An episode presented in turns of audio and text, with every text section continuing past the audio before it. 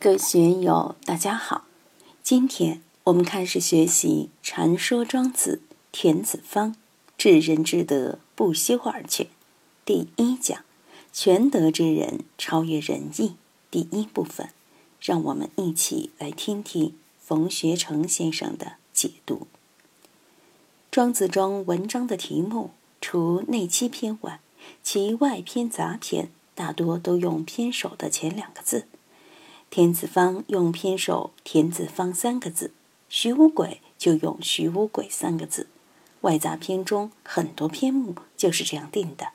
先秦诸子百家的著作，如《论语》《孟子》的章目名，都是用其开篇的头两三个字做其章名题目。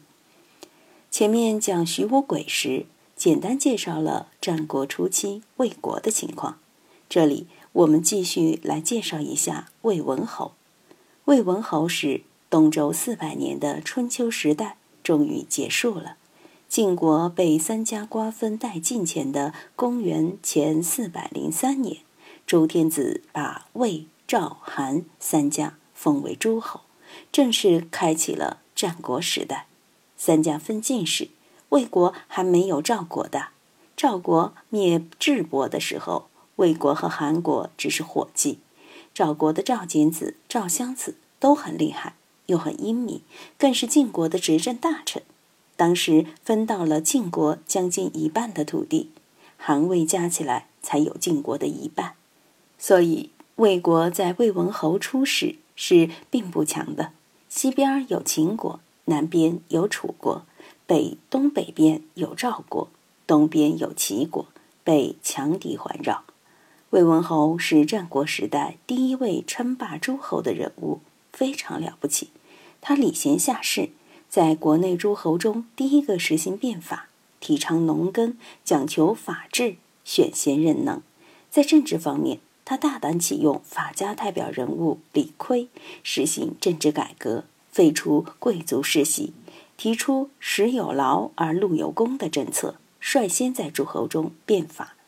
国乱思良相，家贫思贤妻，虽为李悝之名也，但通过魏文侯之口才得以流传至今，并表现出他求贤若渴的愿望。还有西门豹治业中的西门豹，也是治世之能臣。在军事方面，他启用吴起为攻秦主将。使魏攻占了秦在黄河西岸的若干要地，使河西之地成了魏国的疆域，把秦国压得喘不过气。直到商鞅变法成功后，才被秦攻取。还有乐阳，也是魏文侯时的一个重要军事将领，帮助魏国灭掉了中山国，使魏国的版图一直延伸到了河北镇定、保定一带。后来，魏国接着又南边拜楚，北边拜赵，东边拜齐，成了战国初期的第一强国。在文化方面，他拜子夏为师，又拜这里的田子方、段干木为师。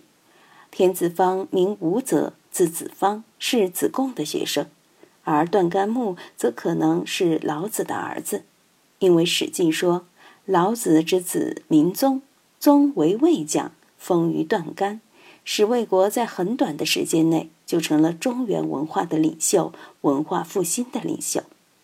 魏文侯在位五十年，其疆域扩展到山西南部、河南中东北部、陕西东部、河北中部这一大片地域，成为当时的超级大国。而且他又比较仁义，不像战国后期的秦昭王。秦昭王在位五十六年。却在长平之战时坑杀了赵国四十万人，很残暴。在外交上又不仁不义，声誉远没有魏文侯好。魏文侯是战国初期最贤明的诸侯，在整个战国时期，大家对魏文侯的评价相当于齐桓公。在庄子里，魏文侯的形象也不错。我们看庄子在这里是怎么说的：“田子方视坐于魏文侯。”朔称西公，文侯曰：“西公，子之师也。”子方曰：“非也，无责之礼人也。称道硕当，故无责成之。文侯曰：“然则子无师也。”子方曰：“有。”曰：“子之师谁也？”子方曰：“东郭顺子。”文侯曰：“然则夫子何故未尝成之？”在古时，天子诸侯有不同的老师，他们的地位待遇是有差别的。像田子方这样的老师，其地位就不能跟子夏相比。子夏是孔夫子的学生，魏文侯中期拜子夏为师时，子夏已经八十多岁了，可以说在春秋战国时期是相当高寿的人。子夏比孔夫子小四十四岁，孔夫子去世时，子夏不到三十岁。魏文侯出生时，离孔夫子逝世差不多三十二年了。魏文侯在西河拜子夏为师之前，命吴起攻打秦西河地区，是在公元前四百一十三年。十年后，巩固了黄河西岸的战果，才有机会在西河向子夏请教。所以那时子夏应有八十多岁，不是有些人说的一百多岁。对魏文侯来说，子夏是元老级人物，是享受上座待遇的，而田子方只能侍坐于魏文侯。作为老师，田子方会给魏文侯做些什么教诲呢？朔称西公，他经常在魏文侯面前称赞西公这个人。魏文侯很惊讶，就问：“西公是你的老师吗？”田子方回答说：“他不是我的老师，是我的老乡。我回乡里时，常听他论道，他的见地很纯正，令人赞叹。”魏文侯又问：“怎么没听你说过你的老师呢？你到底有没有老师？”田子方就说：“我当然有老师啊。”魏文侯又问他：“那你的老师是谁呢？”田子方在这里没有说他的老师是子贡，而是介绍了一位道家人物。他说：“我的老师就是住在城东的顺子。”中国古人的名字很好玩，可以把地理方位加进去。如住东门的叫东郭先生，住西门的叫西门庆，住南门的叫南郭先生。这里田子方终于自报家门，说他的老师叫东郭顺子。文侯听了很奇怪，问：“既然你有老师，为何这么多年从未听你说起过，更谈不上称赞你的老师呢？”我们看这个开示很特别，田子方在这里从儒家人物变成了道家人物。子方曰：“其为人也真，人貌而天，虚圆而保真，清而容物，物无道。”正容以物之，使人之义也消。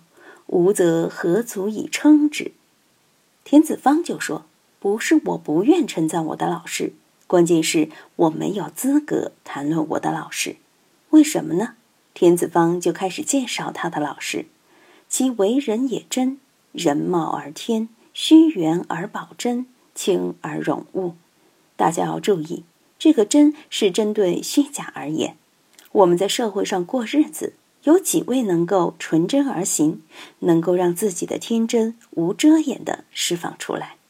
江湖凶险，大家都像刺猬一样，全身披挂，攻防意识常备，想要为人也真是很难的。人人都有自己的隐私，都有自己灵魂深处害羞的一面，谁愿意把这些放在光天化日之下呢？人世间，用佛教的话来说，就是五浊恶世、娑婆世界，就是烦恼集聚、勾心斗角的世界。你能为人也真吗？但正是在这样的社会之中，能为人也真而不受伤害，这样的人才有资格成为道人。道教称有修正的人为真人，就是我们所说的神仙。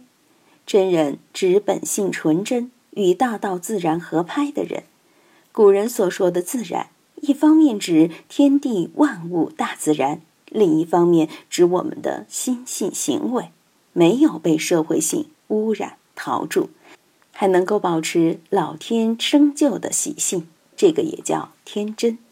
我们想想，人与人相处，如果老是虚假，戴着面具，多不舒服，多麻烦。如果遇到纯真本朴的人，就会觉得好打交道，而且很舒服。所以为人也真，这是功夫啊！今天就读到这里，欢迎大家在评论中分享所思所得。我是万万，我在成都龙江书院为您读书。